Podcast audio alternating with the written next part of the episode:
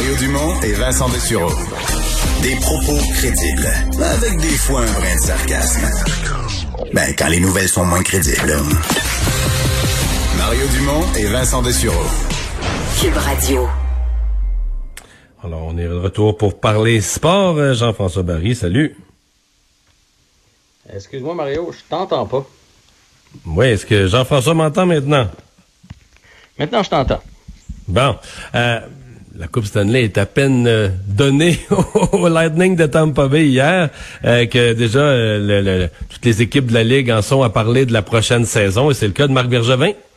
Ben oui, Marc Bergevin qui a fait une petite sortie aujourd'hui dans les différents médias où on pouvait lui poser des questions. Et là, il a, il a vidé plusieurs dossiers.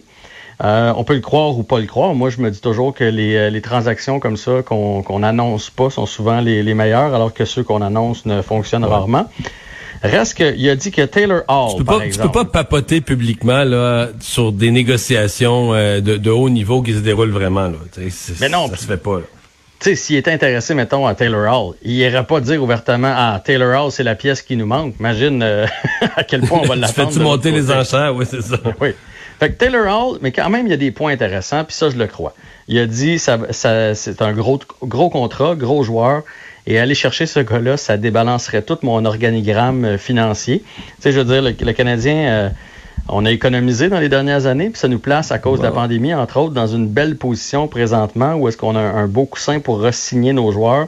Donc, Taylor Hall, ça serait non. Patrick Lainé, ça serait non aussi, parce qu'il veut pas vider ses, ses prospects pour aller chercher un joueur comme ça. Il veut pas donner, mettons, euh, Cofield son premier choix, puis Romanoff pour aller chercher un Patrick Laney. C'est ce bout-là que j'ai peut-être un peu plus de misère à croire. Je me dis, il y a tellement d'équipes présentement qui sont prises sous le plafond. Peut-être que Bergevin peut faire un deal avec 14 choix cette année. Tu sais, à un moment donné, il y a une limite à repêcher. C'est le fun de repêcher, mais on peut pas en faire jouer plus qu'un alignement là, avec le, le, le, le Rocket à Laval. Fait que- surtout que, surtout que le- les succès du Canadien en matière de repêchage, excuse-moi, là, mais je suis pas capable, moi, comme partisan, je suis pas capable de cracher sur l'idée d'aller chercher un joueur établi, là.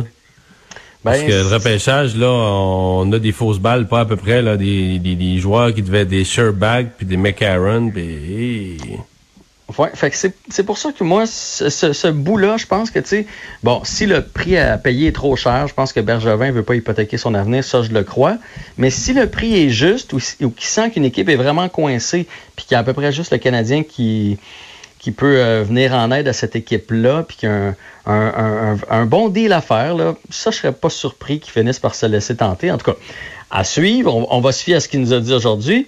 Ensuite de ça, il a dit que le prochain dossier, c'était celui de Brandon Gallagher. C'est vraiment avec Gallagher qu'il veut s'entendre. Il veut lui faire une offre euh, de contrat, un peu comme Petrie, pour le garder pour euh, quelques années encore. Tu sais que la, rumeur veut qu'il se serait parlé, hein. Petrie, quand il a signé, là, il y aurait, euh, tu sais, dans ses, ses dernières vérifications, bon, avec son agent, le montant d'argent, etc., mais qu'il aurait aussi passé un coup de fil à Gallagher en disant, toi, ça te tente-tu de rester avec cette équipe-là?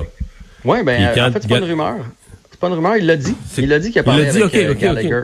Ouais, il a dit qu'il a parlé avec euh, Gallagher pour connaître ses intentions. Est-ce que ça veut dire que le clan Gallagher puis le clan de, de- de- du Canadien va- vont, s'entendre? Je ne sais pas. Mais ça a l'air qu'il y a une gang, là. Tu sais, je veux dire, euh, Petrie, euh, Price, euh, Weber, bon, probablement Gallagher avec eux autres.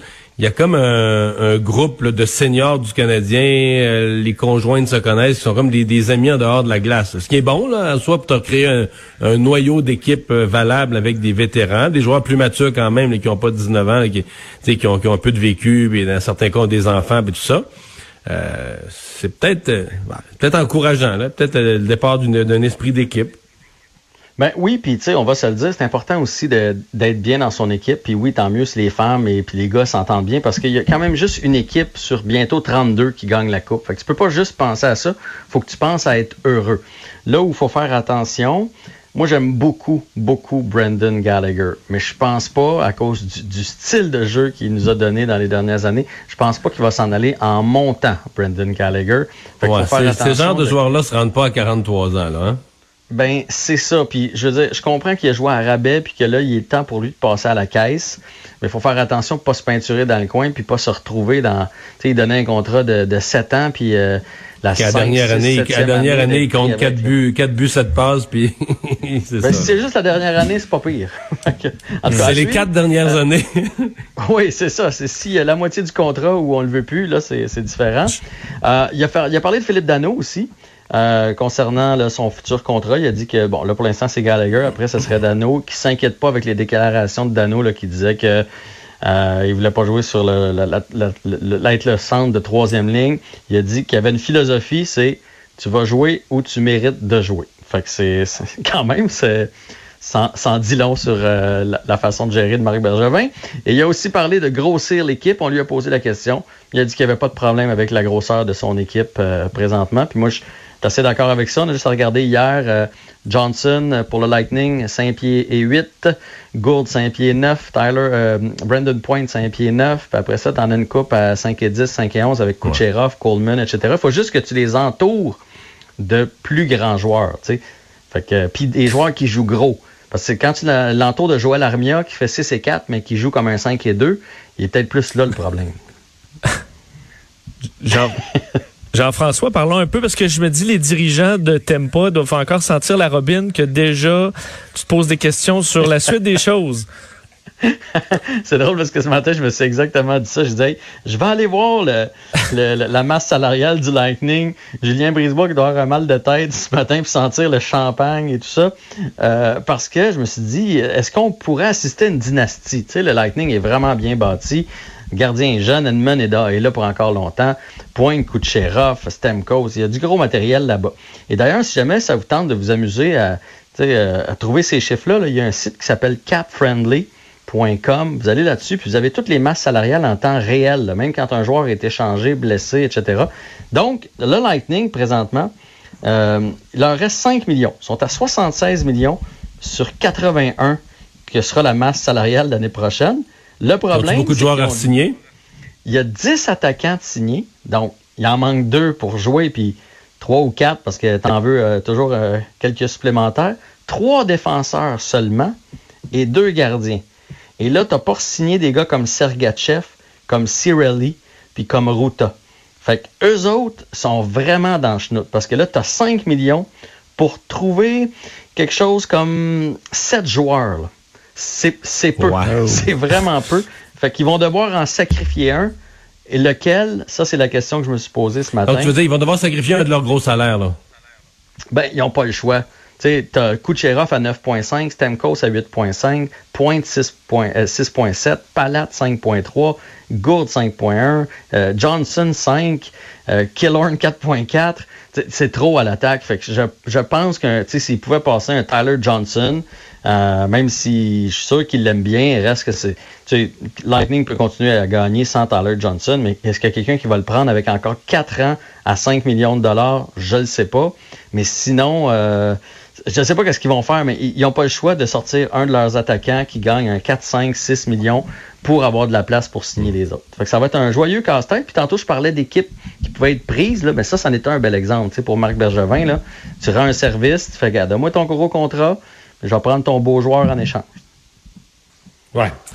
Euh, je, tu parles de casse-tête, là, je peux te dire que là, il, la NFL, autant on a, on a souligné le succès, dans le fond, de, de, Gary Bettman avec les réussi à faire dans sa bulle euh, ses séries éliminatoires, pas de cas de COVID, etc., etc., etc. Mais là, la NFL, ce qu'on voulait éviter est arrivé. Il y a une équipe où la maladie est entrée. Les Titans du Tennessee sont à 8 cas. Euh, comment on va gérer ça? Je lisais, là, avant qu'on s'en vienne en onde, je lisais, on semble dans la NFL être dans le flou. Là, hein? Ben, dans le flou certain, parce que, tu sais, mettons que comme quand c'est arrivé au baseball, tu peux te reprendre euh, deux semaines après, faire un programme double. Au, football, tu peux pas faire de programme double. Tu peux même pas y faire jouer deux fois dans la même semaine, tellement c'est un sport difficile.